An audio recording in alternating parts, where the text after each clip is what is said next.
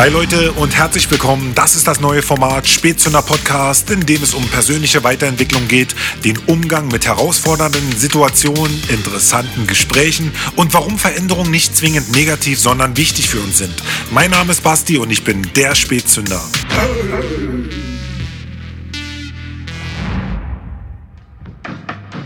Hi Leute und herzlich willkommen zu einer neuen Folge vom Spätzünder Podcast. Und ich möchte heute meinen Gesprächsgast schon fast als ein empathisch rasantes Multitalent bezeichnen, die eine unglaubliche Energie besitzt, Dinge oder besser gesagt Vorhaben umzusetzen und Ideen zu verwirklichen, von der sich so manch einer mitreißen lassen darf und beeindrucken darf. Wer einen Blick auf, ihre, auf ihren beruflichen Werdegang richtet, wird von der Fähigkeit, den Wissensdurst maximal auszuschöpfen, durchaus überwältigt sein. Und das darf man auf jeden Fall schon mal zugeben, zu Recht. Aber eine Thematik zieht sich wie ein roter Faden durch die Vielfalt ihrer Berufswelten. Denn im Mittelpunkt steht der Mensch, den sie mit ihrer Erfahrung und professionellen Hilfe bei der beruflichen und persönlichen Entwicklung unterstützt und fördert. Sie ist eine Frau, die mit beiden Beinen im Leben steht und wird uns jetzt an ihren Erfahrungen teilhaben lassen. Und deshalb freue ich mich wahnsinnig doll, dass du da bist. Herzlich willkommen, Niki Gillmann.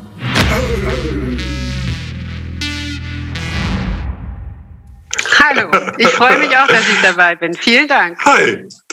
Du, es ist so wunderschön, dass wir jetzt aufgrund ähm, unserer Entfernung mit dieser digitalen Technik ein wenig ähm, ja, zwischen Bayern und Berlin äh, hin und her switchen können.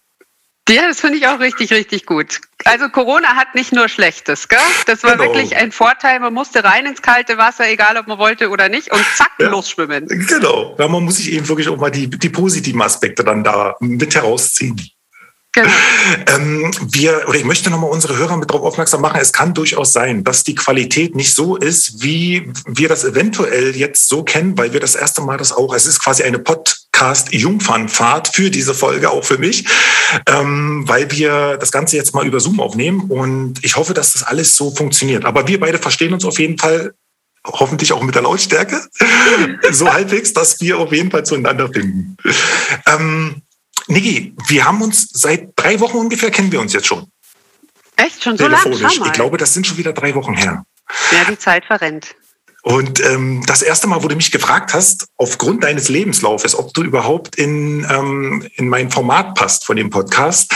Ich habe ganz kurz überlegt, tatsächlich, aber eigentlich ist das eine perfekte Sache. Ich will mir unbedingt dieses eigentlich abgewöhnen. Das ist eine perfekte Sache, weil du genau das Gegenteil von meinen Erfahrungen widerspiegelst, die ich gemacht habe, nämlich dass, also nicht nur persönlich, sondern auch, dass Menschen ein ganz großes Problem damit haben, wenn sie sich verändern müssen. Gerade wenn sie zum Beispiel aus einer langjährigen Tätigkeit kommen, dann ähm, sind sie oftmals vor Herausforderungen gestellt, weil sie halt einfach das alles nicht kennen. Und das ist natürlich ungewohnt. Und deswegen war es für mich einfach ja, eine wahnsinnig spannende Sache, genau das auch mal unseren Zuhörern zu schildern, wie, ähm, ja, wie man damit noch umgehen kann. Und nachdem ich ja nur deinen ganzen Lebenslauf jetzt schon hatte, kannst du ja noch mal ganz kurz, ähm, ja, kurz auflisten, warum ich dich so angekündigt habe.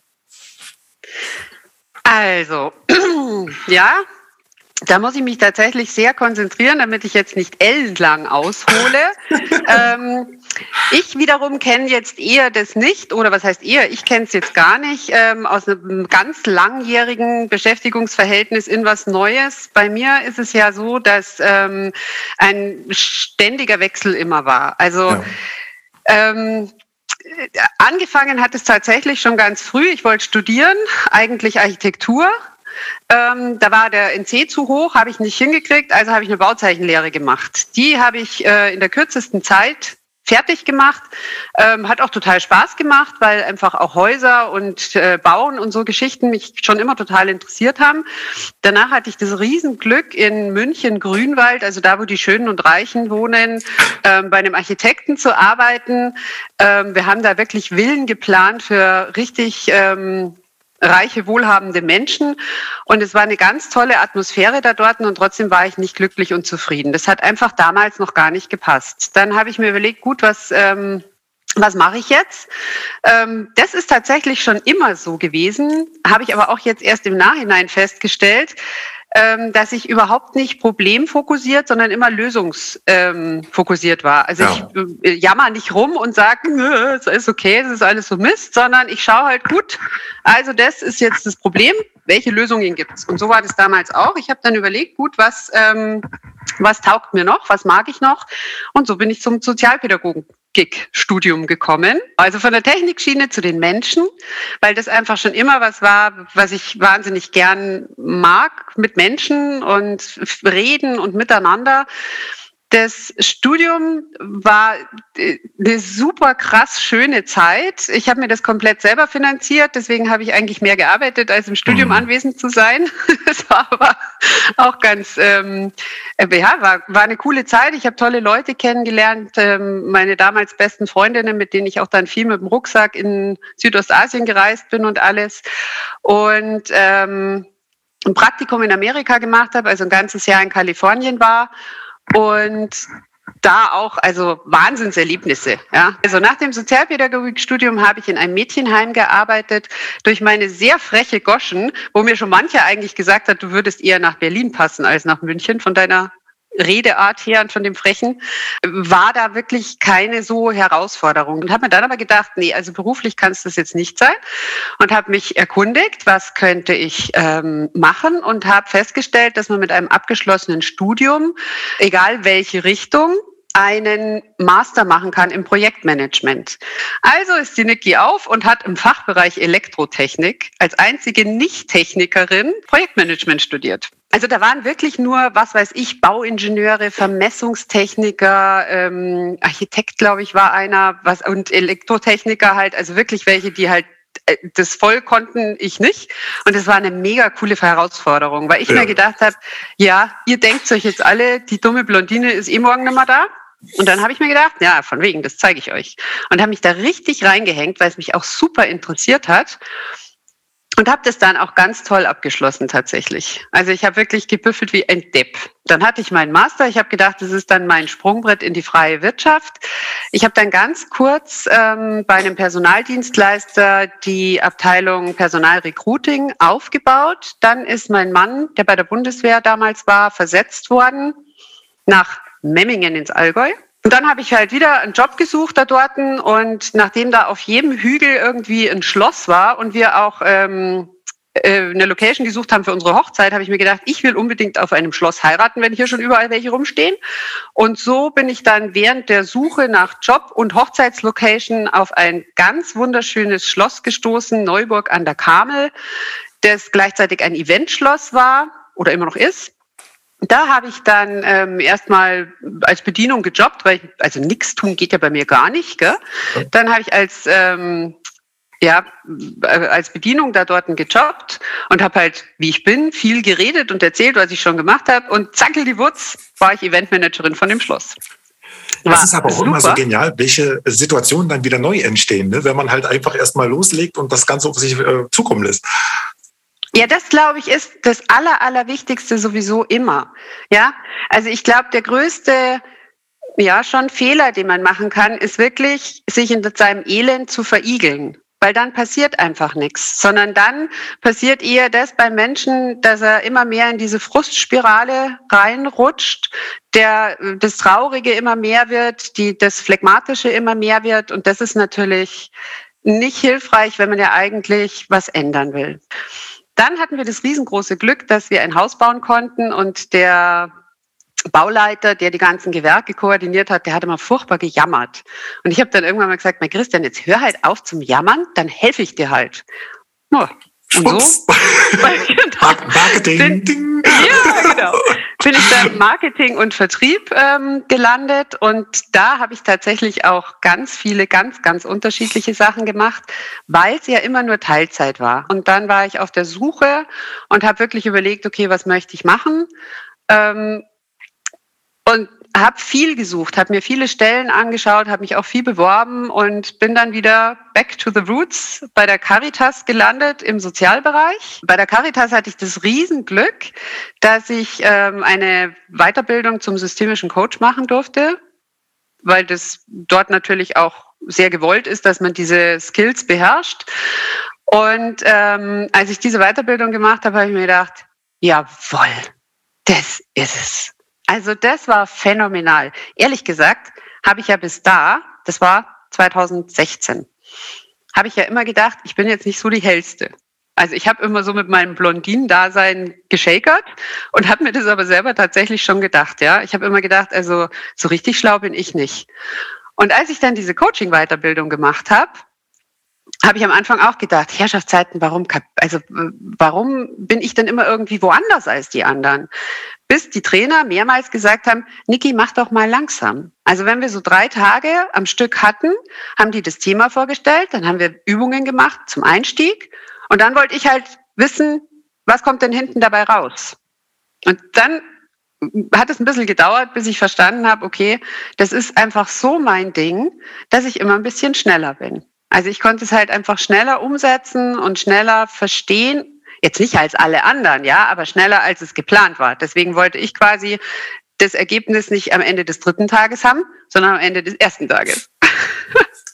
Ja, das finde ich halt eben doch ähm, wirklich wahnsinnig interessant dafür, weil ähm, für die, die jetzt uns sozusagen zuhören, die werden ja jetzt schon vielleicht sogar ein bisschen erschlagen sein von allem, was sie jetzt gerade erwartet hat. Ähm, aber das mit diesem systemischen Coaching finde ich halt auch mega interessant. Und deswegen würde ich auch sagen, dass wir uns genau bei den Sachen aufhalten, die du jetzt auch gerade machst. Und das wäre ja halt deine pädagogische Tätigkeit und ähm, dieses systemische Coaching? Weil ich wollte dich nämlich fragen, ob du vorher schon Grundinteresse dafür gehabt hast oder ob es dann wirklich eben einfach so äh, ja, gekommen ist, dass du dann gesagt hast, wow, ähm, was mich hier erwartet, ist ja unfassbar für deine persönliche Entwicklung dann auch.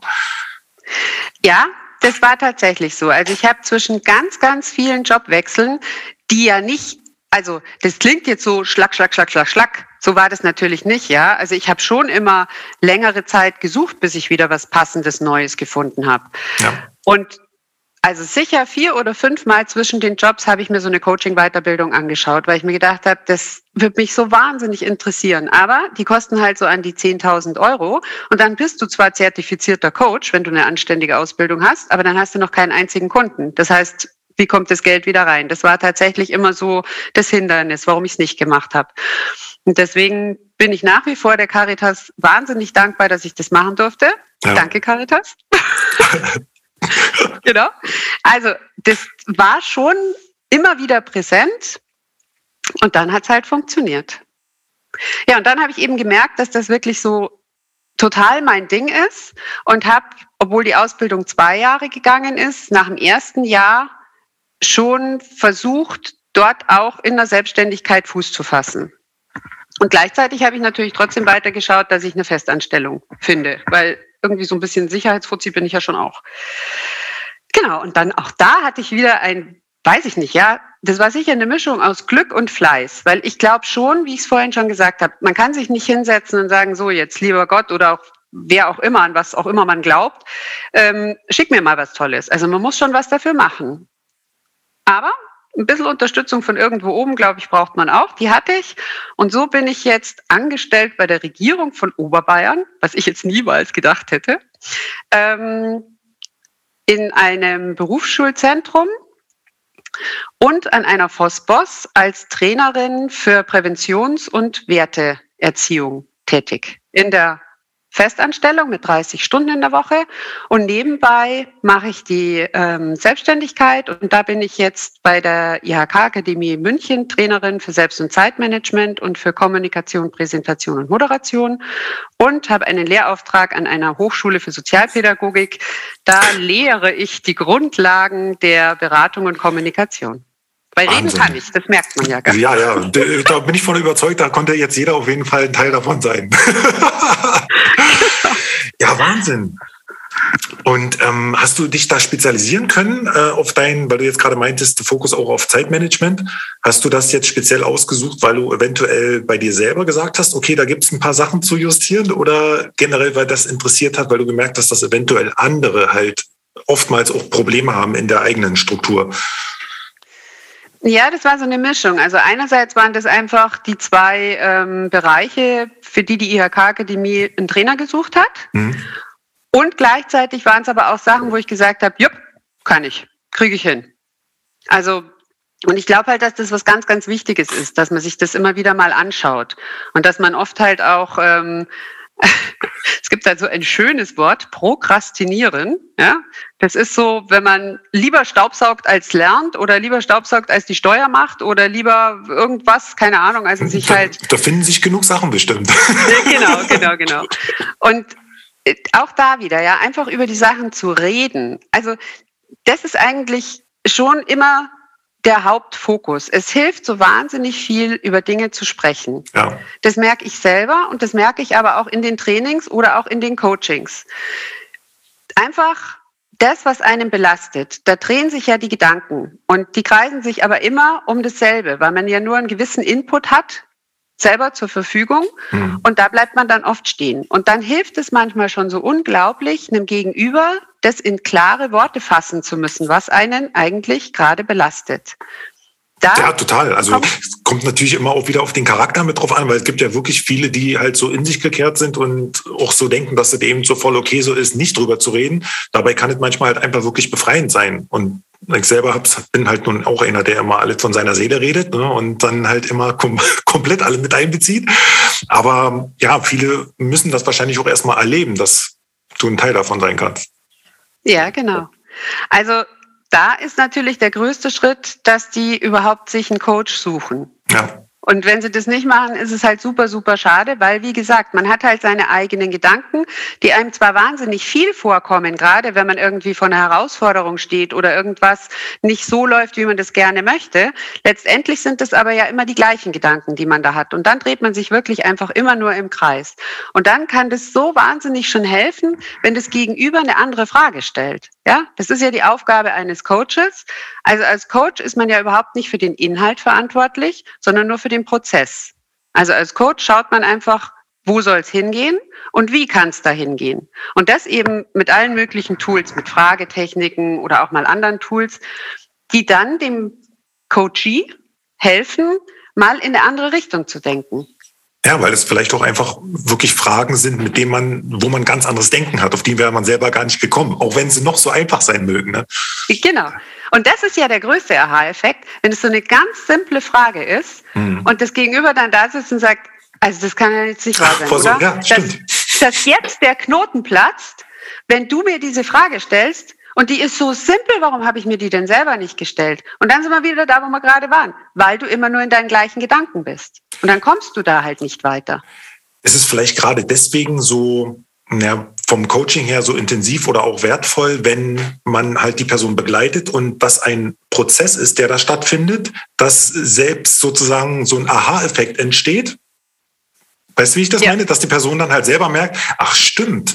Also bevor man jetzt irgendwas auswendig lernt und dann sich tausend Seminare anguckt oder Blätter durchliest, dass man halt einfach selber zu dem Punkt kommt, aha, ja stimmt, wenn es so ist, ne, dass man eben sich das dann richtig angenommen hat. Genau. Und da ist es natürlich perfekt, wenn man nicht nur einen Aha-Effekt hat, sondern mehrere.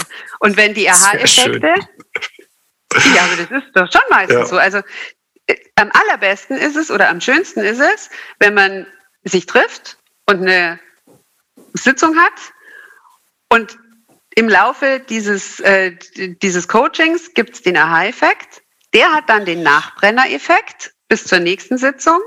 Und dann ist es natürlich schon knifflig für den Coach, dass er da ansetzt, wo das Gegenüber dann ist. Ja. Weil im besten Fall ist da eine ganz große Entwicklung oder ist viel passiert zwischen dem Verabschieden und dem neuen Begrüßen. Und dann kann ich nicht einfach da ansetzen, wo ich ihn verabschiedet habe, sondern da muss ich wirklich schauen, wo steht der jetzt gerade? Was ist passiert zwischen dem, dass wir uns das letzte Mal gesehen haben? Ich stelle mir das wirklich total interessant vor, weil man kann ja. sich ja vorstellen, wenn du erstmal an diesen Punkt gekommen bist, dann gehst du nach Hause, hast vielleicht bis zum nächsten Termin vier Tage Zeit da äh, wird eine Menge im, im Kopf passieren. Ne? Und was dich dann genau. erwartet als Coach, ist wahnsinnig aufregend bestimmt. Also gerade weil sich ja dann wieder völlig neue Fragen halt auch für diejenige Person dann eben äh, gebildet haben. Ja, genau. Und da ist es halt wahnsinnig wichtig. Und ich glaube, das macht einen guten Coach aus, dass man auf der einen Seite extrem empathisch ist, dass man auf keinen Fall an seinem Konzept festhält. Also mal angenommen, jetzt mal ein bisschen extrem, ja, aber du, du telefonierst mit dem, mit dem Kunden, mit dem Coachie und ähm, der erzählt dir, um was es geht. Und aufgrund dessen machst du dir dann ein fertiges Konzept für, sagen wir mal, fünf bis zehn Coachingsitzungen und an diesem Konzept hältst du fest, dann würde ich jetzt aus meiner Erfahrung behaupten, das geht mal sauber schief. Ja? ja. Das, also das kann eigentlich nicht funktionieren. Und das ist ja auch überhaupt nicht das, was jetzt ich als Coach mir für den Coachee wünsche. Ich wünsche mir ja wirklich, dass der, der sagt mir am Telefon, um was es geht. Im besten Fall stellen wir in der ersten Sitzung schon fest, okay, da gibt es ein Thema hinter dem Thema, das er sich selber noch nicht bewusst gemacht hat oder dass er sich vielleicht nicht getraut hat zu erzählen oder wie ja. auch immer. Dann kommt der erste Aha-Effekt. Aufgrund dessen hat er neue Einblicke, neue Einsichten, neue Inputs. Das arbeitet bis zum zweiten Termin. Und dann müssen wir ja wirklich schauen, was ist jetzt genau Ist-Zustand? Mhm. Und ist jetzt das Thema hinter dem Thema Thema? Oder gibt es nochmal ein ganz neues Thema? Oder wie auch immer. Also man sollte schon ja. Da, da, werden, da werden sich ja garantiert völlig neue Sachen wieder eröffnen. Also wenn du erstmal genau. überhaupt die Bereitschaft mitgebracht hast, dich zu öffnen und dann, was natürlich auch, also ich finde ich persönlich so eine Grundvoraussetzung ist, weil du musst ja auch dem Coach dann dementsprechend auch entgegenkommen, um ihm halt etwas zu geben, mit dem er arbeiten kann. Ja. Und wenn du natürlich nicht bereit bist, etwas von dir preiszugeben, was ja eine Voraussetzung ist, sich dann zu verändern, wenn man dann irgendwo hingeführt werden möchte, dann ähm, ja, also wie gesagt, Offenheit auf jeden Fall ist da eine Voraussetzung, oder? Ja, weißt du, was da der Klassiker ist? Wenn der Chef einschickt. Weil dann ja. ist es ganz schwierig. Also wenn quasi der Coachee nicht freiwillig kommt oder nur so semi-freiwillig, mhm. weil halt der Chef oder irgendjemand gesagt hat oder die Ehefrau, so, du gehst jetzt zum Coaching. Ja? Aber ich habe doch gar denke, kein Problem. Geh doch gut ja. zum Coaching, weil ich habe ja kein Problem, du hast doch das Problem. Das sind manchmal wirklich wahnsinnig schwierige Situationen. Ja. Ich hatte die noch nicht so oft, aber ich kann mir Glück, das vorstellen, ja. Ja, genau. Zum Glück ähm, hatte ich auch da immer die richtige Intuition. Also ich habe ein Wahnsinnsgeschenk vom Universum, vom lieben Gott, von, keine Ahnung, wer mir das gegeben hat, meine Eltern, ich weiß es nicht, bekommen, dass ich wirklich eine ganz, ganz tolle Intuition habe, wenn es um Menschen geht. Mhm. Und ich meine, klar, jetzt so, wenn wir reden, ja, ich rede viel und ich plapper und ich bin frech und äh, sehr energetisch, aber wenn ich in der Beratung sitze oder auch im Training an den richtigen Stellen, da bin ich ganz still. Da bin ich, da kann man sich jetzt nicht vorstellen, gell? Ja, das ist, Aber das da ist ja. Ich, da bin ich wirklich still und 100 Prozent beim Gegenüber. Und mhm. das ist auch noch ein ganz wichtiger Punkt, weil ich ja vorhin gesagt habe, was einen guten Coach ausmacht, der darf sich selber überhaupt nicht wichtig sein. Weil der Coach ist vollkommen unwichtig in dem Moment. Wichtig ist derjenige, der gegenüber sitzt. Die Gefühle, die nonverbale Kommunikation, die da stattfindet. Also einfach zu spüren, wo ist der jetzt genau gerade eben? Und wenn ich das spüre und dann richtig ansetze, dann kann ich auch geschickte Coaches ja. dazu bringen, dass sie vielleicht die Zeit nutzen und zumindest ein bisschen was erzählen. Ich glaube, das ist eine wahnsinnig wichtige Voraussetzung generell. Erstmal A, wenn man mit Menschen zusammenarbeitet, plus wenn man dann eben, so wie du jetzt in dem Bereich sie noch begleitet, fördert, dass man halt einfach so ein, ja, ganz, äh, ja, so ein Feingefühl halt einfach mitbringt für Situationen und für Menschen was manche ja. tatsächlich nicht haben. Und deswegen ist es halt auch wahnsinnig wichtig, wenn man sich für so einen Beruf entscheidet, ähm, seine eigenen Fähigkeiten halt auch selber einschätzen zu können und ähm, dann eben auch zu, zu spüren, dass man eben mit Menschen umgeht. Und da ist so eine Leichtigkeit, wie du sie ja trotzdem hast. ich finde es wahnsinnig wichtig und ich glaube, das ist noch nicht mal ein wahnsinnig interessantes Thema für den Bereich äh, des Coaches, sondern das auf den Punkt hin bezogen, Menschen sich nicht ganz so ernst nehmen sollten manchmal. Einfach eine generelle wichtige Einstellung fürs Leben ist. Oder wie man halt einfach dann damit umgeht, oder nicht? Puh. Ähm, jein. Also ja, ich finde auch, Leichtigkeit in Dinge zu bringen, gerade wenn sie kompliziert sind, hilft einem ungemein. Ähm, so wie du es jetzt gesagt hast, da würde ich noch gerne hinzufügen, man soll sich selber schon sehr wichtig nehmen. Also auf sich selber achten Entschuldigung. Und vor allem drauf schauen, was ist mir wichtig? Und so eine Analyse zu machen. Was stört mich jetzt? Was kann ich akzeptieren? Also wirklich so ein Ranking machen, ja? Was ist total schlimm an der jetzigen Situation und was will ich auf gar keinen Fall mehr? Was würde ich mir total wünschen? Da gibt es ja im Coaching so eine Wunderfrage, ja? Wenn du aufwachst und es kommt eine Fee und was würdest du dir dann wünschen? Und in so eine Situation sich mal, und wirklich, da ist alles erlaubt, ja? Da gibt's keine Verbote, nichts, da ist ja. auch alles möglich. Und sich da mal so reinversetzen und so reindenken, das kann man ja alleine auch machen. Angeleitet ist es natürlich leichter, um zu schauen, was wünsche ich mir denn? Und die dritte Variante oder der dritte Punkt, zu schauen, welche Kompromisse kann ich eingehen? Und dafür, glaube ich, muss man sich selber und seine Gefühle, seine Wünsche, seine Bedürfnisse sehr, sehr ernst nehmen. Mhm. Ich glaube, das Bessere ist es so zu formulieren, dass man eben nicht im Problem stecken bleibt, sondern lösungsfokussiert ist. Also den Fokus, den Blick auf die Lösung. Und dann überlegen, okay, was wäre für mich eine gute Lösung? Oder was wäre für mich eine bessere Lösung oder eine ganz gute Lösung? Und wie komme ich dahin? Mhm. Ja, weil das ja meistens immer, also mega guter Punkt eben, weil das halt ja meistens alleine nicht so funktioniert oder zumindest auch schwer ist, weil du ja dann schon oftmals äh, zu einem Punkt kommst, der vielleicht sogar auch unangenehm für, für einen selber sein kann. Ja. Und das finde ich halt dann eben so wichtig, wenn du dann zum Beispiel noch jemanden hast, mit dem man eben in dem Moment drüber sprechen kann oder der es vielleicht sogar auch noch so einen Tick in, in eine Bahn lenkt, womit man dann besser umgehen kann, ist das halt ja, ja unbezahlbar. Genau. Und da ist, finde ich, aber ganz wichtig, also da gebe ich mir immer größte Mühe und ich glaube, es glückt mir meistens, einen ganz, ganz sicheren Rahmen zu, zu ja ähm, zu gestalten. Ja, dass also ganz klar ist, wenn wir jetzt aus der Komfortzone rausgehen, also das, was du kennst, wo du dich sicher fühlst, da wirst du halt leider nicht viel verändern. Mhm. Dazu musst du schon mal rausgehen, aus dem Tel über den Tellerrand drüber schauen und auch mal zulassen, was wäre wenn. Diese was wäre wenn Geschichten mache ich immer erst, wenn ich merke, okay, es ist genug Vertrauen aufgebaut. Also diese dieser Beziehungsaufbau, der ist einfach ganz, ganz wichtig. Weil lieber investiere ich noch mal eine Sitzung mehr in die, Beziehung, in die Beziehungsaufbau, in den Beziehungsaufbau, als dass ich zu früh lospresch, weil es mein Konzept sagt oder sonst irgendwas, dann kann nichts kommen, ja. Aber wenn er weiß, was auf Malle passiert, bleibt auf Malle. Und was hier passiert ist, bleibt hier. ähm, also, weißt du, dann kannst du wirklich ja. auch mal ein bisschen ähm, kritischer nachfragen und auch mal ein bisschen stochern, ein bisschen bohren und auch mal vielleicht ein bisschen provozieren und sagen, was wäre denn jetzt wirklich, wenn du einfach kündigst? Was wäre denn jetzt, wenn du dich trennst? Mhm. Spielen wir es doch mal durch. Es ist ja nur ein Wenn. Was wäre, wenn? Wenn wir das, spielen wir es einfach mal durch.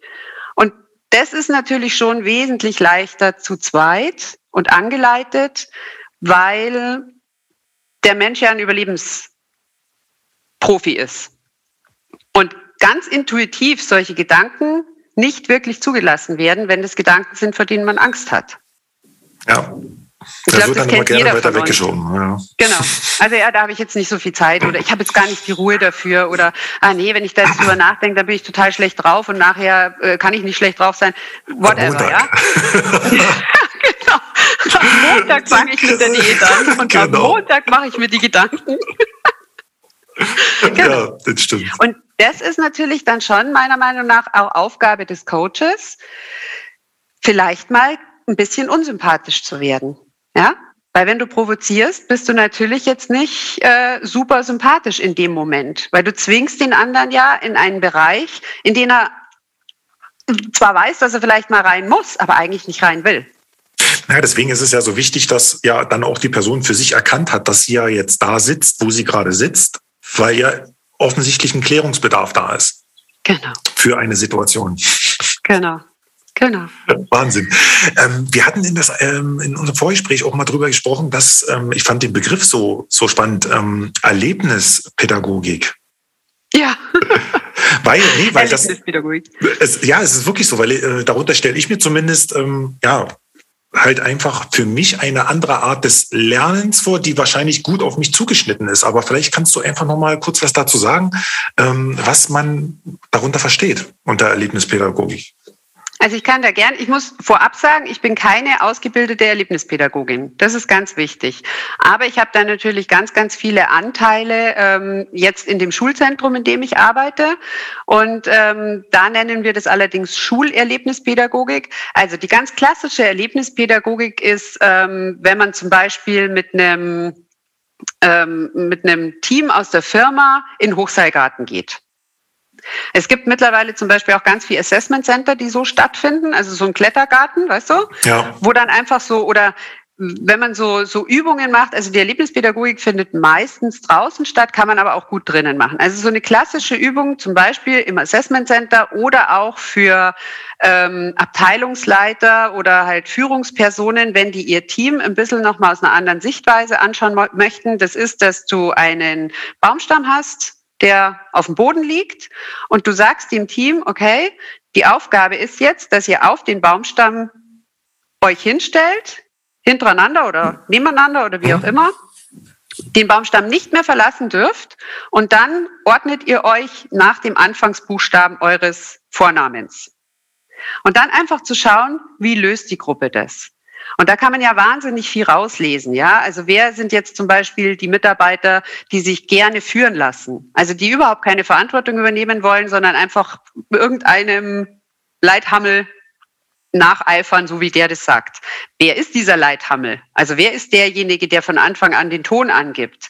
Wer ähm, ist, sind, welche Mitarbeiter äh, finden das dann nicht so toll? Entstehen da vielleicht Konflikte sogar? Verbale oder nonverbale? Gibt es vielleicht mehrere, die die Führung übernehmen wollen und sich dann da erstmal ja, finden müssen, wer es dann wirklich macht? Ja. Aber generell geht es dann halt darum, den Leuten eben zu vermitteln, wie letztendlich Zusammenarbeit im Team funktioniert. Genau. Das ganz Wichtige bei der Erlebnispädagogik und auch bei der Schulerlebnispädagogik und eigentlich generell bei Trainings, wenn du solche Übungen machst, das ist die Reflexion. Ja. Also du kannst jetzt nicht die da auf dem Baumstand umeinander kaspern lassen und dann haben sie irgendwann die Übungen perfekt geschafft, ja, und sind von A bis Z da gut aufgestellt und dann sagst du, super, jetzt gibt's was dir. Also das bis, wäre bis sehr, kontra genau. das wäre sehr ja. kontraproduktiv. Ich meine, ja, es kommt ein bisschen auf die Zielsetzung drauf an, wenn es halt wirklich darum geht, dass die Führungskraft die Mitarbeiter mehr ein, besser einschätzen kann Nichtsdestotrotz ist die Reflexion ganz, ganz wichtig, dass einfach die Leute das selber auch sehen. Also, dass man wirklich nochmal dann sich zusammensetzt, von mir aus auch mit dem Weißbier, und bespricht und bearbeitet, was genau ist da passiert? Warum haben wir die Übung gemacht? Was war die Zielsetzung? Wie habt ihr es umgesetzt? Was war daran gut? Was könnte man vielleicht beim nächsten Mal anders machen? Was könnte man beim nächsten Mal anders machen, ist aber so eine klassische Frage, die man eher ans Team gibt ja, die man nicht beantwortet. Ja. Also das ist dann schon auch wirklich ein Dialog. Das ist kein Monolog, so eine Reflexion. Und in der Schule ist es halt genauso. Also wenn man da Teamtrainings macht und Übungen macht, einfach um die Klassengemeinschaft zu stärken, was ja immer eine Präventionsarbeit ist, weil eine gute Klassengemeinschaft zum Beispiel, da findet eher kein Mobbing statt, da können die Lehrer besser arbeiten, wenn das Klassenklima gut ist. Ähm, und auch da geht es ganz viel um die Reflexion und ganz viel um Leichtigkeit, um Leichtigkeit. und Lachen. Hm. Ja, Lachen. ja, ich finde also das wahnsinnig wichtig. Halt. Entschuldige, ich werde tatsächlich ähm, viel fürs Lachen bezahlt. Ja. Das ist ein Grund, den man äh, ja, an anderen nur wünschen könnte. Ja. Wahnsinnig wichtig. Ähm, welchen Stellenwert hat für dich generell ähm, der Umgang mit Veränderungen in deinem Leben? Weil du ja nun schon oft daran teilhaben durftest oder ein Teil davon warst. Tja. Also ich habe auch mal ein Coaching gehabt. Und dann hat der Coach gefragt, wann hättest du das Gefühl, dass du angekommen bist? Hm. Oder was müsste passieren, dass du angekommen bist? Oder wo siehst du dich in fünf Jahren? Oder irgend sowas, ja? Also irgendwas von wegen Ankommen. Oh Gott, ja, ja. Genau. Hm. Und dann habe ich wirklich so richtig Herzflattern gekriegt und mir gedacht, wie ankommen? Ankommen? Na, ich will nicht ankommen. Ich, äh, nee, ankommen will ich ja. nicht. Also immer wieder in so Zwischenetappen ankommen, das ist super. Aber ich glaube, bei mir passt wirklich am allerbesten dieser Spruch, der Weg ist das Ziel. Also das, äh, jetzt weiß ich nicht. Äh, super, wahrscheinlich fliege ich jetzt raus, wenn ich das sage, ja, aber ähm, 20 Jahre dasselbe machen, das kann ich mir nicht vorstellen.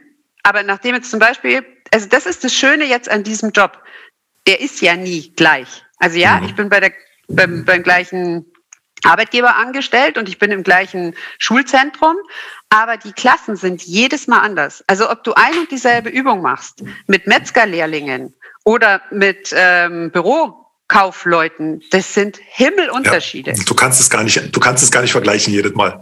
Nee. Ja. Aber ich finde, das ist wirklich so ein Punkt, wo man auch mal überlegen muss, ob das vielleicht so gesellschaftlich so in den Kopf gesetzt ist, dieses ähm, der Begriff Ankommen, ob man das vielleicht einfach damit vergleichen kann, sich in einer Situation wohlzufühlen und dann dort zu verweilen oder ob das ein Punkt ist, den wir, denke ich mal, alle als Prozess ja einer Entwicklung betrachten können, weil wir ja generell Menschen meistens sich ja dann immer wieder weiterentwickeln, wieder was Neues dazulernen und dann ja eigentlich nie so ein Stillstand ähm, möglich ist. Und deswegen, also habe ich zumindest jetzt bei mir auch festgestellt. Und deswegen denke ich mal, kann man das auch nicht verallgemeinern, sondern wirklich muss jeder Mensch das für sich erkennen. Bin ich so ein Typ oder nicht? Und du hast genau. halt einfach in dem Moment so reagiert, weil du halt einfach nicht so ein Typ vom Charakter her bist, ne? weil du bist dann halt einfach unterwegs. Du möchtest noch mal was machen oder noch was Neues kennenlernen. Und andere sagen dann halt für sich so, ich bin mit der Situation so zufrieden, wie sie jetzt ist und dann ist gut. Genau, und das ist aber, das ist das alles Entscheidende. Das hast du super auf den Punkt gebracht. Genau darum geht's. Für sich selber immer wieder mal innehalten und dann schauen, passt es so? Ja. Und jetzt muss ich tatsächlich gestehen, diese Wahnsinnserkenntnis, der Weg ist mein Ziel. Das ist noch ganz jung. Wahnsinn, das, das ist aber, erst, aber so schön, ja. ja, ich weiß das selber, ich glaube erst seit einem halben Jahr. Mhm dass ich für mich selber festgestellt habe, das geht nicht. Also irgendwo für immer dasselbe machen, das wird bei mir nicht funktionieren. Das ist nicht mein Ding. Das macht mich nicht glücklich. Sondern glücklich macht mich das, immer wieder komplett neue Herausforderungen zu haben. Also ja. zum Beispiel auf, aus einem Begriff, Zeit- und Selbstmanagement, jo, kann ich, keine Ahnung, und dann was richtig, richtig Gutes draus zu machen.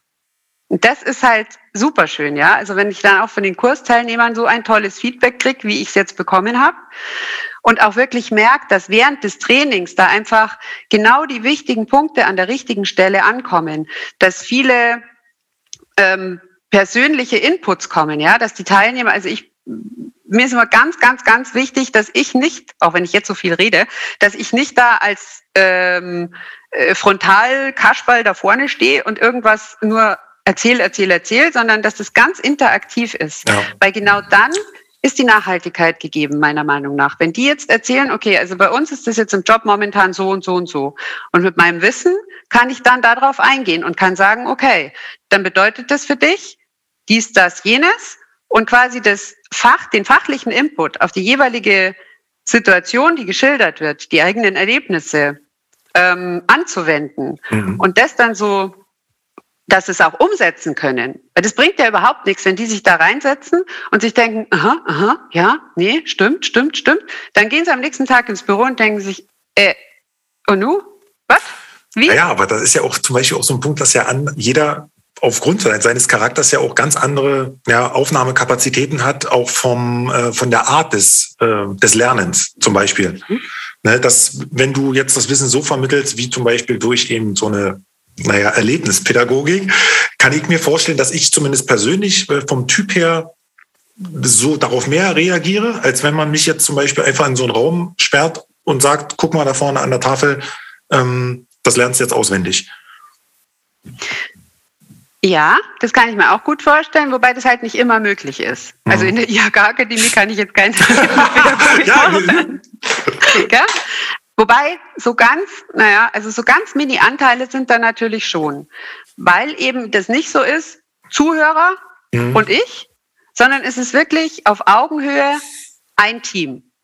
Und das ist mir immer ganz wichtig. Oder zum Beispiel bei den Studenten, da mache ich es auch total gerne und das sind Wahnsinnserlebnisse. Also ich sag's euch, das ist so toll, ja? Zweites Semester. Wir gehen so ein bisschen durch, wie die Grundlagen der Beratung in der sozialen Arbeit sind. Die kriegen riesen Augen und werden total panisch und sagen, das kann ich doch nie, das kann ich doch nie, das kriege ich doch nie hin. Ja. Dann sage ich, das probieren wir jetzt aus, such dir bitte den Partner und dann gehen die zwei in ein Rollenspiel und spielen eine Beratung durch. Und dann reflektieren wir.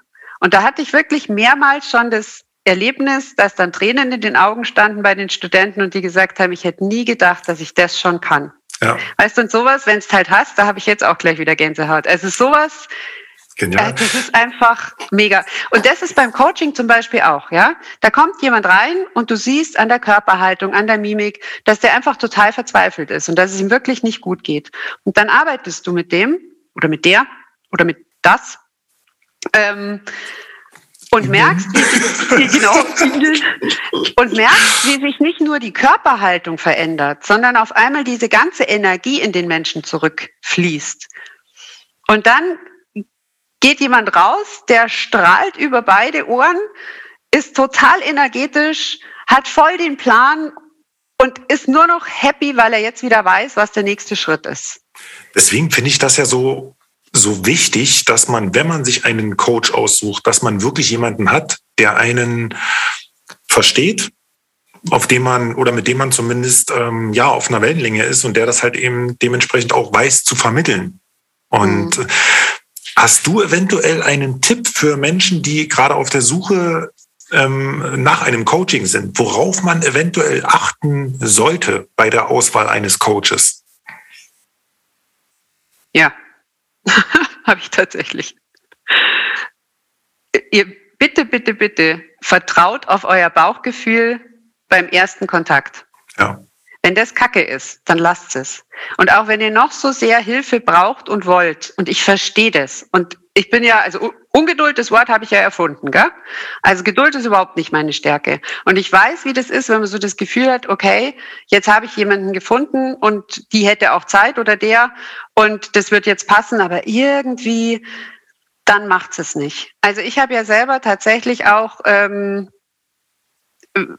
eben um die Selbstständigkeit ins Laufen zu bringen, da habe ich mich ganz intensiv damit befasst. Und es gibt ja, ich meine, das ist kein geschützter Begriff. Du kannst in der Früh aufstehen und sagen, so, und jetzt bin ich Coach und unterstütze die Leute in ihrer Selbstständigkeit, wie sie die zum Laufen bringen. Wenn man sich das alles anschaut, ja, auf Facebook, Insta, was weiß ich, da tummeln sich Hunderttausende. Und wenn man da aber genauer dahinter schaut, ist da ganz, ganz wenig fundiertes Wissen. Und das ist halt richtig schlimm, weil erstens verlangen die einen Haufen Geld. Ich meine, gutes Coaching, das kostet schon Geld, ja. Ähm, aber war, ja. Das war, das war nämlich der Punkt, ähm, den du mich ja auch mal oder auf den du mich ja auch mal angesprochen hast, äh, nachdem ich ja in einer Folge auch gesagt habe, da, dass ich zum Thema Coaching eine besondere Einstellung hatte und du darauf schon meintest, so naja, äh, ich bin auch ein Coach.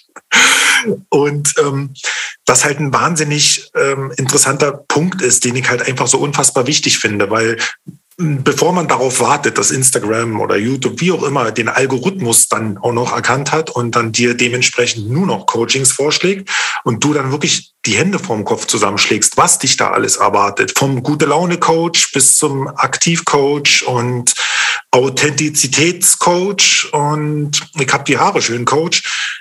Ähm, abgesehen davon, dass man sich selber da wahrscheinlich ein bisschen Mühe hat, dadurch zu, äh, dadurch zu kämpfen oder das ernst zu nehmen. Manchmal sind halt einfach aufgrund dessen, was der Begriff nicht geschützt sind, so viele Menschen da draußen, die einfach versuchen, auf dieser Art ja relativ schnell zu Geld zu kommen. Ja, ja, genau. Und das finde ich ehrlich gesagt richtig, richtig schlimm, weil wenn man sich das, wenn man das mal zerstückelt, dann ist auf der einen Seite jemand, der dringend Hilfe sucht und auf der anderen Seite jemand, der Hilfe anbietet. Aber der, der die Hilfe anbietet, wenn der nur das Geld da drin sieht, dann sind wir wieder da, dass der, also der Coach, sich selber viel wichtiger nimmt als den, der die Hilfe sucht. Und dann kann es meiner Meinung nach nicht funktionieren. Ja. Natürlich ähm, sollte man das als Coach nicht umsonst machen, das ist keine Frage. Und wenn man gut ist, kann man auch sein Geld verlangen. Aber nichtsdestotrotz geht es nicht drum, Vertriebs- oder Marketingprofi zu sein und Hinz und Kunz sein Zeug anzubieten, damit man eben da mords die Kohle scheffelt, sondern es geht wirklich darum zu schauen, was braucht der und kann ich ihm das wirklich auch geben. Und das ist meiner Meinung nach leider bei ganz, ganz wenigen der Fall. Naja, wenn man schon mit dem Gedanken startet, wie ich jetzt meine 10.000 Euro wieder am besten reinkriege, finde ich persönlich zumindest, ist da der ja. Grundgedanke, Menschen zu helfen, vielleicht dann nur noch nebensächlich. Ne? Ja, ich meine, klar, du musst schon irgendwo ein bisschen auch wirtschaftlich ähm, rechnen. Aber ja, also natürlich hast du Ausgaben und die müssen wieder reinkommen.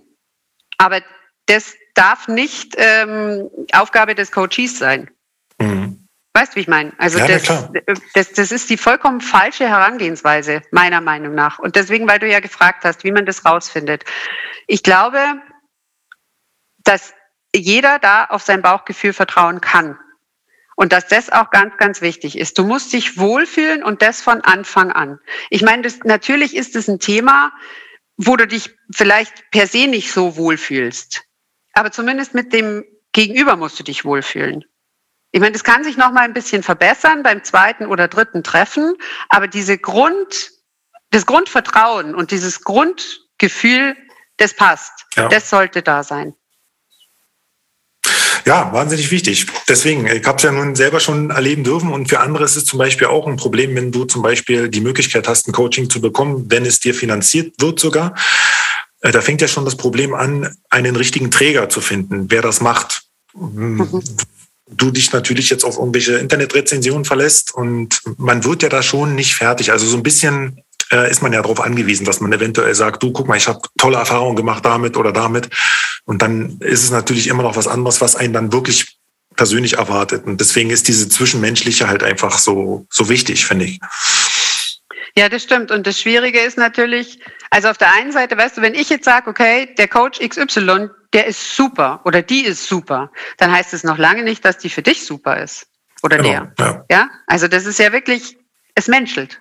Ja. Und da muss es richtig menscheln und dann funktioniert Und ganz schwierig ist es natürlich, wenn du bestimmte Vorgaben hast oder für bestimmte Vorgaben einhalten musst, weil ein Dritter mit im Spiel ist. Das hat man ja vorher schon mal, ja, diese mhm. Dreiecksbeziehung.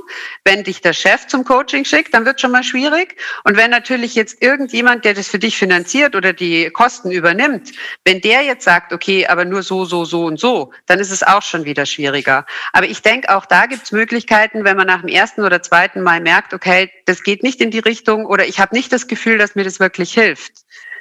Dann kurz innehalten und für sich selber schauen. Laufe ja. ich jetzt davon, weil es aus meiner Komfortzone rausgeht? Oder ist es wirklich einfach der falsche Coach? Das sind zwei komplett unterschiedliche Stiefel. Und das ist schon, glaube ich, ganz wichtig, dass man das für sich selber anschaut. Sonst läuft man nämlich immer am gleichen Punkt vor, davon und würde dann wieder den Coach wechseln. Verstehst du, was ich ja, da damit sagen will? Also es kann schon auch, das, ich habe ja auch vorhin gesagt, man macht sich als Coach manchmal auch total unsympathisch. Aber das ist unsere Aufgabe. Ja, das muss wenn dann sein, den, wenn du Genau, wenn man es gegenüber aus der Komfortzone rauslenken möchte und muss, damit er einfach eine neue Perspektive bekommt und neues Input, dann ist man in dem Moment nicht sympathisch. Aber das sollte ja auch nicht in der ersten Sitzung stattfinden. Naja, oder ich denke mal, auch wenn er gestreichelt werden will, dann würde er wahrscheinlich auch woanders hingehen. also man muss da schon mal ein bisschen was machen zu, ne? Genau. Also es ist harte Arbeit. Coaching ist ja. tatsächlich harte Arbeit für beide Beteiligten. Na, gab es denn bei dir auch mal einen Punkt in deinem Leben, wo du angefangen hast, mal daran zu zweifeln, an dem, was du machst? Oder generell auch gefragt, ähm, wie gehst du mit Zweifeln um? Uff. Äh, weil es gibt, ich muss, ich muss noch kurz dazu sagen, denn ähm, es gibt natürlich, ich denke mal, wir alle Menschen sind ein, äh, ein Teil davon nicht ganz davor gefeit, äh, in der einen oder anderen Situation mal, mh, hm, naja, ein bisschen an Selbstbewusstsein zu verlieren. Nun gibt es Menschen, wo das vielleicht, vielleicht so formuliert, wo das wahrscheinlich äh, nicht so ist oder zumindest nicht so nach außen getragen wird. Aber ich denke mal, ein Stück weit haben alle irgendwo ihr Problemstellchen, an dem sie knabbern und ich finde halt das total interessant, wenn man sich mal wirklich auch mit der Frage Zweifeln beschäftigt, dann ja, hat jeder seine andere Art, damit umzugehen. Und deswegen denke ich mal, für die, die eventuell tatsächlich an sich zweifeln, kann es durchaus interessant sein, das mal von dir zu hören. Ich habe ganz oft an mir gezweifelt und ich zweifle auch immer noch ganz, ganz, ganz oft an mir. Also ich habe immer so Phasen, wo ich mir denke, warum bin ich eigentlich nicht erfolgreich? Und wo ich das wirklich so sehe, dass ich nicht erfolgreich bin. Weil ich halt, ich meine, dass man als Sozialpädagoge nicht die Welt verdient, ja, das ist ganz klar. Aber manchmal, wenn ich das so runterrechne und mir denke, ja, Gruzi Wuzi, ich verdiene immer noch meine 12,50 Euro in der Stunde. Das habe ich in meinem ersten Studentenjob verdient. Also monetär gesehen bin ich der absolute Loser. Und das kommt halt man, also nicht manchmal, das kommt gar nicht selten wieder hoch da hilft mir aber halt einfach diese Eigenschaft, ähm, nicht im Problem zu versumpfen, sondern entweder überlege ich dann, gut, welchen Auftrag brauche ich jetzt, damit ich ähm, finanziell mal wieder ein bisschen was in die Kasse kommt. Beziehungsweise tatsächlich, aber das ist halt einfach die Lebenserfahrung, ja. Also das habe ich ganz, ganz lange auch überhaupt nicht gekonnt. Aber mir dann mal anzuschauen, was ich denn wirklich alles schon geleistet und geschafft habe. Und ich meine, wenn, weißt, wenn ich das so erzähle, also entweder den Werdegang oder ja. wenn man in Xing anschaut, meinen mein Werdegang oder auch, was ich jetzt gerade so mache, also angestellt bei der Regierung und ein Lehrauftrag und Trainerin bei der IHK, dann sagen da schon viele, wow, krass, die ist ja mega erfolgreich. Und trotzdem fühlt sich das manchmal überhaupt nicht so an. Deswegen finde ich das mal ähm, auch wirklich so wichtig, mal drüber zu sprechen, weil für Außenstehende, das ist ja genauso wie bei Instagram zum Beispiel, ne, die sehen dann halt immer nur das, was dann dort äh, passiert und denken so, oh mein Gott, was für glückliche Menschen. Und nachdem sie das Foto geschossen haben und in den Feed reingeladen haben mit Happy Life und Morning Mood und was auch immer dazu gehört, äh, rollen denen die Tränen über die Wangen. Ne? Und deswegen ja. ist es ganz, ganz wichtig zu erkennen, dass die Leute vielleicht wirklich einfach auf sich gucken in dem Moment und wirklich mal ja, anerkennen, dass das, was man für sich schon geschafft hat, einfach wahnsinnig viel ist. Und dass du vielleicht immer, das, das Mess, dass du vielleicht sogar das Messbare nicht an, an finanzieller Ebene hast, sondern eben ähm, dieses Zwischenmenschliche, was da vielleicht an so viel Mehrwert bei rumgesprungen ist, bei den Menschen, wo du halt vielleicht wirklich dann eben den eine Richtung gezeigt hast, die dir unendlich dankbar sind, was du halt aber einfach nicht in irgendeiner Statistik auflisten kannst. Das ist eben der, der Punkt, der so wichtig ist, wo ich dann halt eben doch sagen muss, mit Zweifeln umzugehen, ähm, ist wahnsinnig ähm, schwer, mhm. aber wichtig und niemand ist davor halt einfach, ja, gefeit. Also meine Erfahrung halt, ne? Ja, das stimmt. Das Schwierige ist halt wirklich auch immer, wie, wie beschreibe ich denn das? Also ich denke mir schon, zum Beispiel, wenn ich jetzt mit Klassen arbeite, und der Auftrag ist einfach, dass die sich besser kennenlernen, weil sie die Schule, also die Berufsschule angefangen haben während Corona und im Klassenzimmer halt, keine Ahnung, 7,80 Meter auseinandersitzen und wenn Pause ist, auch nicht miteinander sprechen, sondern eher ins Handy schauen. Ja klar, logisch. Du, also ich meine, so Schüler, die kennen sich null und dann ist da so ein Riesenabstand. Also du sitzt nicht so, wie wir das noch kennen, nebeneinander und kannst sagen, kann ich mal deinen Stift haben oder so, mhm. wo du mhm. dich schon ein bisschen kennenlernst. Und dann ist wirklich der Auftrag, die sollen sich einfach nur mal kennenlernen. Ja? Und dann mache ich so Übungen, wo es zum Beispiel darum geht, den Namen vom anderen zu lernen. Und ich mache das immer mit ganz, ganz viel Lachen. Und wenn was schief geht, ist es am allerbesten, weil das ist genau das, wo sie nachher vielleicht drüber reden. Oder ja von mir aus auch über mich lästern, da sage ich auch immer, das ist vollkommen in Ordnung. Hauptsache, ihr habt ein gemeinsames Erlebnis, weil das schafft Gemeinsamkeit. Und trotzdem gehe ich dann raus und denke mir, vielleicht, wenn ich dann wieder in meine Zweifel fall, denke ich, was bringt denn das eigentlich? Mhm. Und da ist, glaube ich, wirklich, dass man selber sich immer im Klaren ist, es gibt keinen Sonnenschein ohne Schatten und es gibt keinen Schatten ohne Sonnenschein. Also ich glaube, das gehört halt wirklich beides zusammen. Und weise ist man dann, wenn man die Ausgewogenheit findet. also, also ich habe sie noch nicht gefunden. Oder manchmal, ach keine Ahnung, weiß ich nicht. Also ganz oft freue ich mich total über das, was ich alles habe und was ich alles schon geschafft habe. Und zum Beispiel, ich habe ja gesagt, mein großes Lebensziel waren meine Kinder, also Kinder zu bekommen, ja. ja, ja und wir haben zwei Hammerkinder. Die sind der Wahnsinn, die beiden, ja. Die sind jetzt aber groß. Also, die eine wird 18, der andere wird 19. Da stehe ich jetzt vor der nächsten riesen Herausforderung. Ich bin immer noch Mama, aber ich bin halt nicht mehr die Mama, die permanent gebraucht wird. Ja. Und das krieg als Vollblutmutter erstmal gewuppt. Ja? Also das ist echt nicht einfach. Das ja, ist momentan wenn, wenn, wenn dann das Haus ein bisschen leerer wird, ne? Genau, also die wohnen zwar noch beide hier, aber die sind natürlich, und das sollen sie ja auch, ganz viel unterwegs und bei Freunden und über Nacht und was weiß ich. Puh, echte Herausforderung. Und auch das muss man halt meistern. Siehst du, dann ähm, hatte ich ja eigentlich meine nächste Frage schon fast da übrig gehabt, weil das ja schon quasi genau die Situation trifft. Ich wollte dich nämlich fragen, ähm, ob du schon mal vor besondere herausfordernde Situationen in deinem Leben gestellt worden bist und ja. ob es da eine besondere Möglichkeit gab für dich, äh, damit umzugehen oder wie es war. Also die eine Herausforderung ist tatsächlich das, wo ich jetzt gerade stehe. Und ich habe das Gefühl, wenn ich zurückblicke auf mein Leben, meine größte Herausforderung war, den richtigen Partner zu kriegen. Das wird heute noch schwieriger werden. Nee, ich sag's dir, das war mal in der Phase meines Lebens wirklich die Hölle. Aber wir haben nächste Woche, glaube ich, 20. Hochzeitstag. Ich habe ihn gefunden. Ich bin mega dankbar. Ich bin mega glücklich. Wahnsinn. Und jetzt, privat also im Privaten, stehe ich jetzt, glaube ich, vor der zweitgrößten Herausforderung meines Lebens.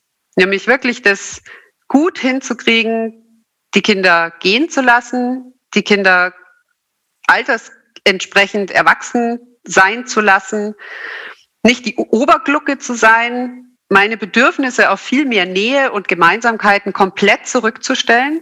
Ja. Und das ist echt wahnsinnig schwierig. Da ja, kämpfe ich schon damit.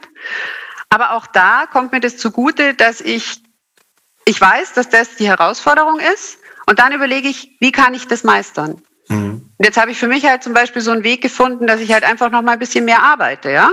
Da kommt zwar dann schon gemault, du bist gar nie zu Hause. Immer muss ich mir das Essen selber machen. Ja, so what? Also ich meine, alles geht ja nun auch nicht, ja? Und das, also momentan funktioniert's. Gut würde ich noch nicht sagen, weil das Emotionale halt einfach ganz schön hart ist. Ja. Aber das schaffe ich schon. Die zweite Herausforderung, die ich habe, seit ich die Idee habe mit dieser Selbstständigkeit, und die, da habe ich keine Lösung. Also falls irgendein lieber Zuhörer eine Lösung für mich hat, gerne.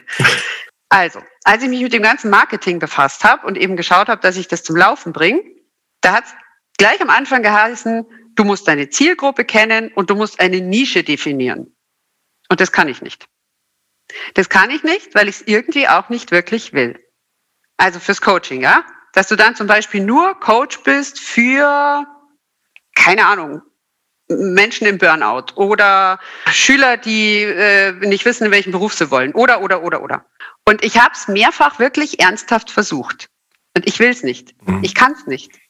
Weil genau diese Mischung, dass ab, am einen Tag der Top-Manager das Coaching mit mir macht und vielleicht drei Stunden später eine überforderte Mama zu mir kommt, die dann mit Plan und Energie wieder rausgeht, genau das finde ich ja so super genial. Und deswegen tu, also weiß ich nicht. Da habe ich tatsächlich noch keine Lösung. Ja. Blöderweise hat es natürlich zur Folge, dass die Sichtbarkeit schwierig ist, ja. Also wirklich sich da auf dem Markt zu etablieren mit keiner Nische. ich, ich, finde, das wird halt eben auch immer schwieriger, ne? weil gerade in, im Bereich Marketing ist es ja immer der Punkt, dass man, dass einem oft vorgelebt wird, dass du eine gewisse Nische zu finden hast, in der du dich dann austoben sollst, weil du ja dann das Gefühl einer gewissen Professionalität vermittelst, weil du mhm. ja dann speziell halt nur das eine machst. Und ich finde es halt wirklich auch sehr schwer abzuwägen in der Hinsicht, gerade wenn man mehrgleisig unterwegs ist und wenn du halt auch zum Beispiel in deinem Fall jetzt bedingt durch deine ganze berufliche Laufbahn halt einfach schon so viel Erfahrung in unterschiedlichen Bereichen mit so vielen unterschiedlichen Charakteren von Menschen halt eben doch gesammelt hast, dann ist das ja schon fast schade, sich nur auf eins zu fokussieren. Ja, genau. Wenn, genau. wenn viele halt davon profitieren können eben. Genau, und die sagen immer alle, ja, wenn du mit einem Bauchladen vor dir herläufst, ja, wie soll sich da irgendjemand finden? Ja. Wie soll jemand, der auf seine Homepage geht oder sonst irgendwas, sehen, okay, du bist genau die Richtige? Auf der anderen Seite, wenn die das mit dem Bauchladen sagen, dann sehe ich mich immer auf der Wiesen umeinander rennen, im Kirtel mit meinem Bauchladen. Coaching, heute im Sonderangebot, Coaching genau. für jedermann. Ja. Nein, aber jetzt nochmal ernst. Also, ich denke mir, meine Nische ist ja das, dass das Menschen sind und dass ich sehr empathisch bin und dass ich mich sehr, sehr gut auf den anderen einstellen kann. Und dann ist doch das wurscht, ob der jetzt wegen dem Burnout, wegen dem Jobwechsel, wegen Überforderung mit den Kindern, wegen ähm, äh, Berufswahl oder sonst was. Das ist doch mir vorrangig eigentlich alles lieb und recht. Ja? Ich glaube, das sollte jeder auch an den Punkt kommen, zu erkennen, dass nur weil du einen Ausbildungsschein hast dafür oder ein Zertifikat dafür hast, dass das keine Grundvoraussetzung äh, dafür ist, mit Menschen auf einer empathischen Ebene klarzukommen. Und das ja. habe ich halt schon sehr oft auch kennenlernen dürfen, ne? dass dann äh, Leute qualifiziert waren, wo du schon dachtest, du kannst keinen vernünftigen Satz mit denen sprechen. Aber dann hat halt eben genau diese Ebene gefehlt, die es aber so wichtig macht, wenn du mit Menschen arbeitest. Mhm.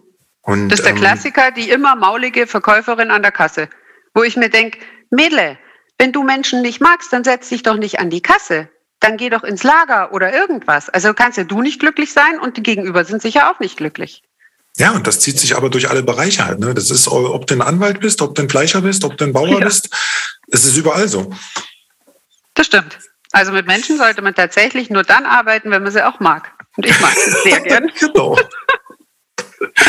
Hast du dir äh, eventuell für deine Zukunft vorgenommen, als nächstes irgendetwas Interessantes Neues zu lernen? ähm, was Neues zu lernen? Tja, also was, Neu was Neues zu machen oder überhaupt was zu machen, habe ich mir vorgenommen. Das steht seit ungefähr zwei Monaten jeden Tag in meinem Kalender. Ich muss meine Homepage erneuern. Die ist nämlich von 2017 und grottenschlecht. Also, die muss ich erneuern. Und dann denke ich die ganze Zeit drüber nach, ob ich selber einen Podcast machen möchte. Aber da scheitere ich mal wieder an der Zielgruppe.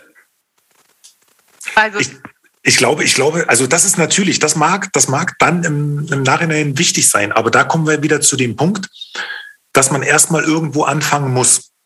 Und wenn man sich jetzt im Vornherein schon den Kopf über alles andere zerbricht, dann, dann vergisst du vielleicht doch einfach wieder irgendwann mal anzufangen. Und ich glaube, über das Thema, über das, nur ganz kurz so war, ich glaube, über das Thema, über das du reden kannst und auch äh, offensichtlich genug Grundvoraussetzungen, evolutionär bedingte Grundvoraussetzungen mitbekommen hast, ähm, es ist doch schon mal wahnsinnig schön, da überhaupt mal den Anfang zu machen. Am schlauesten wäre es natürlich, wenn ich einen Podcast mache mit Themen, die dann letztendlich zur Folge haben, dass ich vielleicht noch mal mehr Aufträge kriege im Coaching oder im Training oder wie auch immer. Da habe ich dann natürlich ein bisschen recherchiert und habe mir sowas angehört und dann kam aber sofort hier, uah, das ist mir alles viel zu ernst. Weil, weiß ich nicht. Also wenn ich so einen Podcast mache, dann möchte ich einfach locker flockig reden. Ja. Und da wüsste ich aber die Themen nicht so. Dann habe ich mir überlegt, dass ich ja mein München so wahnsinnig gern mag und da viel zu selten bin. Und da könnte ich ja einfach durch München laufen und so Münchner Originale interviewen. Also so wie wir beide das jetzt machen, so mit Münchner Originalen. Und dann habe ich mir überlegt, dass das mit meinem Bruder eigentlich immer saulustig ist. Also mein Bruder, der ist ja genauso durchgeknallt wie ich. Und immer wenn wir irgendwie Ehrlich? zusammen sind, das sind wir nie alleine, ja. Wir sind ja. irgendwo und es dauert keine drei Minuten und wir quatschen irgendjemand an oder uns quatscht irgendjemand an oder wir fragen nach dem Weg und haben die lustigsten Gespräche. Und deswegen werde ich jetzt wahrscheinlich mal mit dem einen Probe-Podcast machen keine Ahnung, schauen wir mal, was draus wird. Und letztendlich ist es, glaube ich, genauso wie mit dem Coaching. Ich habe mir schon überlegt, ob ich meinen Podcast einfach alles nenne. Weil dann kann ich da alles reinpacken. Ja, die Sache ist halt, wenn du zum Beispiel tatsächlich in den Coaching-Bereich gehst, und da finde ich es total wichtig, dass man genau diese Kombination halt eben hat, dass du diese Leichtigkeit, die du halt vermittelst, plus natürlich die Ernsthaftigkeit der Thematik, anderen eben zu helfen, kombinierst, macht es zumindest für mich ansprechend, einen Podcast zum Beispiel zu hören. Mhm. Dass, dass du Sachen zum Beispiel wie jetzt in äh, Münchner Originale oder so in, äh, interviewen, ist, würde wahrscheinlich immer ziehen, weil es halt so viele Charaktere da draußen gibt, die halt einfach ähm, ja, interessante Lebensgeschichten zu erzählen haben. Ich könnte, ich könnte dir zum Beispiel da auch äh, ein, eine Dame vermitteln, ähm, mit der ich, ich glaube, jetzt mittlerweile vor drei Monaten oder so, auch ein Podcast-Interview gemacht habe. Sie kommt direkt aus, äh, aus München. Mhm. Und äh, wenn du Lust hast, kann ich da auf jeden Fall mal eine Connections äh, herstellen. Schöne Grüße ja, an Tüdeli. Tüdeli? Tüdeli. Cooler Name. ja. Also ich glaube, ich mache das einfach so wie in der Vergangenheit. Ich mache jetzt erstmal. Und dann schauen wir mal. Genau. Das machen wir ganz bayerisch. Schauen wir mal, dann singen wir es schon.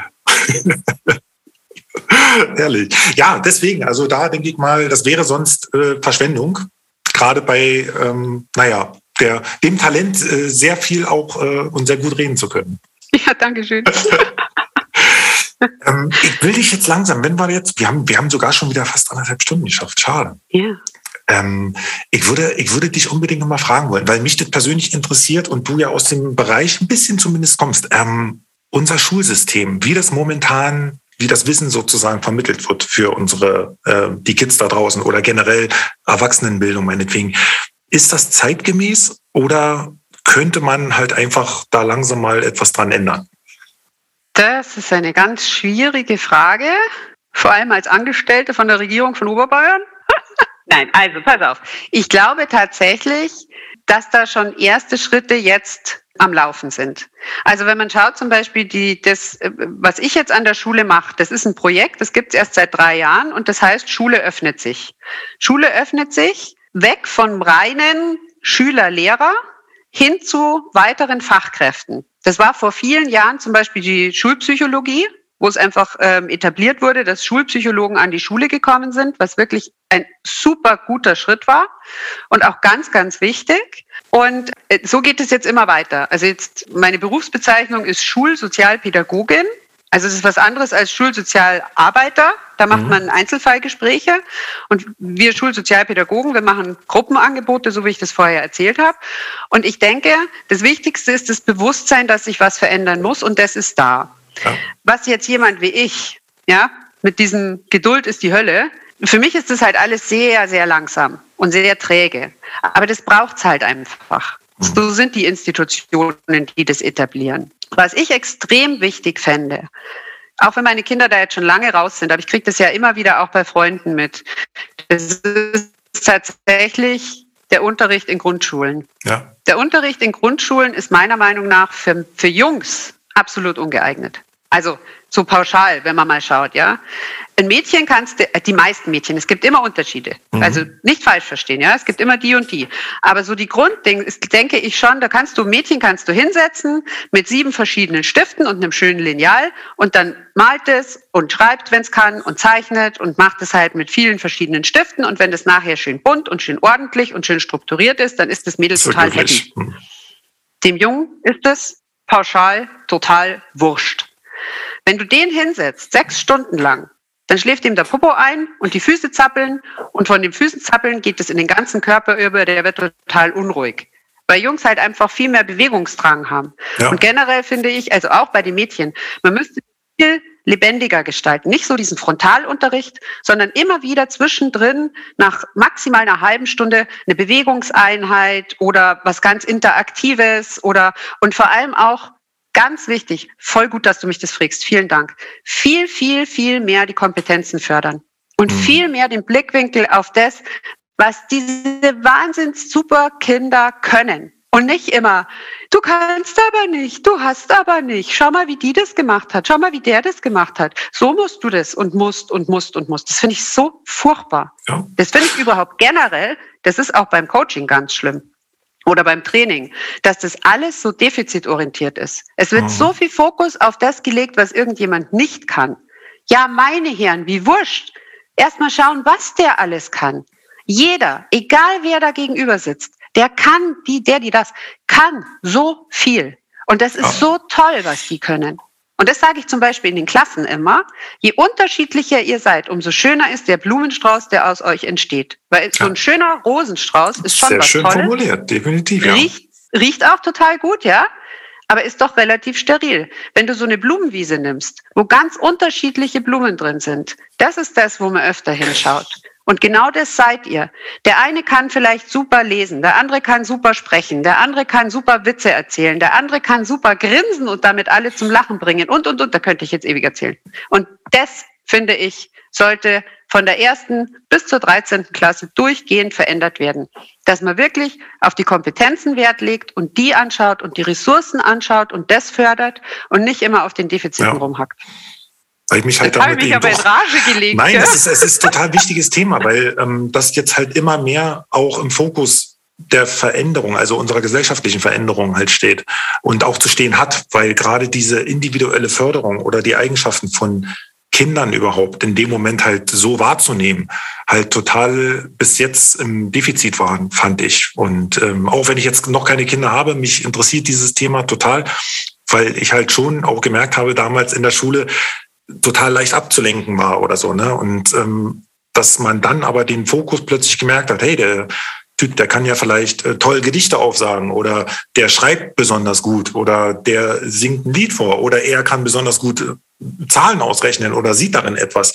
Ne, da hat ja jeder seine, seine individuellen Eigenschaften halt. Und wenn man natürlich sich nicht die Zeit nimmt, darauf einzugehen oder du in einem System groß geworden bist, wo man halt einfach alles äh, in, über einen Kamm geschert hat, dann kannst du natürlich auch nicht über diese Stärken eingehen. Und das kostet halt viele Kinder enorm viel Selbstbewusstsein. Das stimmt. Ja, vor allem, genau, genauso wie du sagst. Weißt du, da, da muss man sich jetzt mal so ein, ich sag's jetzt mal, so einen Wurm vorstellen. Der ist mega stolz, dass er jetzt in der ersten Klasse ist. Ja. Und dann hat er die erste Woche Schule und es wird ihm dauernd nur erzählt, dass er ruhig sitzen muss, dass er nicht schön ausmalt, dass er nicht drüber rausmalen darf, sonst irgendwas. Weißt du, da geht er immer als Mutter wirklich das Herz kaputt. Das ist so schlimm. Ja. Da kommt dann das Kind, das sich jetzt äh, ein Jahr lang auf die Schule gefreut hat, wie blöd, keine Ahnung, wie viele Wochen vorher schon rausgelegt hat, was er anziehen will und, und, und, kommt dann nach Hause und ist fix und fertig. Mama, ich kann das alles nicht. Ja. Mama, ich mal schlecht aus. Mama, die Lehrerin hat gesagt, dass ich nicht. Das ja, und gerade diese, diese, diese äh, immer wieder auf die Fehler aufmerksam machen, ja. äh, das prägt sich ja so unfassbar ein. Und gerade in so einem Entwicklungsstadium, wo es halt einfach besonders wichtig ist, dass du selber meinetwegen aus diesen, ähm, naja, Fehlern lernen solltest, aber so ein angemessen und nicht schlecht gemacht werden solltest dafür. Also quasi, dass genau. du bestraft wirst, indem du nach einem Benotungssystem dann halt eben merkst, oh Gott, schon wieder eine 5. Was machst nächstes Mal? Freust dich bestimmt nicht so drauf. Deswegen. Und ja. Also das Notensystem, glaube ich, ist schon wichtig. Und es ist auch ganz wichtig, dass man trotz dem Ganzen, was die alles können und dass man ähm, auf, also sich auf das, was sie können, schon fokussiert, aber ähm, nicht alles immer nur grüne Welt, äh, grüne ja. Wiese. Also immer nur Eitertal und doll, doll, doll. Das fände ich auch nicht gut, mhm. weil so ist das Leben nicht. Und wenn du jetzt jemanden da zwölf Jahre oder 13 Jahre so durchschleusen würdest durch die Schule mit, oh, du bist so super und du kannst alles und du bist ganz prima und der geht in seinen ersten Job oder die oder das, ja, ja dann wird's aber finster. Ein ausgewogenes Verhältnis. Genau, aber halt einfach viel mehr, weil ich finde, das ist es halt momentan überhaupt nicht. Ja. Also kommt natürlich auf die Lehrkraft drauf an, ja, da muss man, das muss man schon sagen. Es gibt viele, die das mittlerweile so leben und die das mittlerweile so umsetzen und das auch richtig gut machen. Aber das Schulsystem an sich gibt's noch nicht so wirklich her. Und mhm. das, um zurückzukommen nach 100 Stunden auf deine Frage, fände ich auf jeden Fall verbesserungswürdig. Ja. Ähm, ganz zum Schluss jetzt nochmal. Hast du eventuell durch deine ganze Lebenserfahrung und diesen Situationen, mit denen du ja schon konfrontiert worden bist von Veränderungen, eventuell einen Tipp für unsere Hörer und Zuschauer, ähm, auf was sie vielleicht achten könnten bei ihrem Weg, sich persönlich zu verändern oder beruflich? Gibt es da so eine kleine Formel oder von dir eventuell einen Punkt, den du besonders achtenswert findest? Mhm.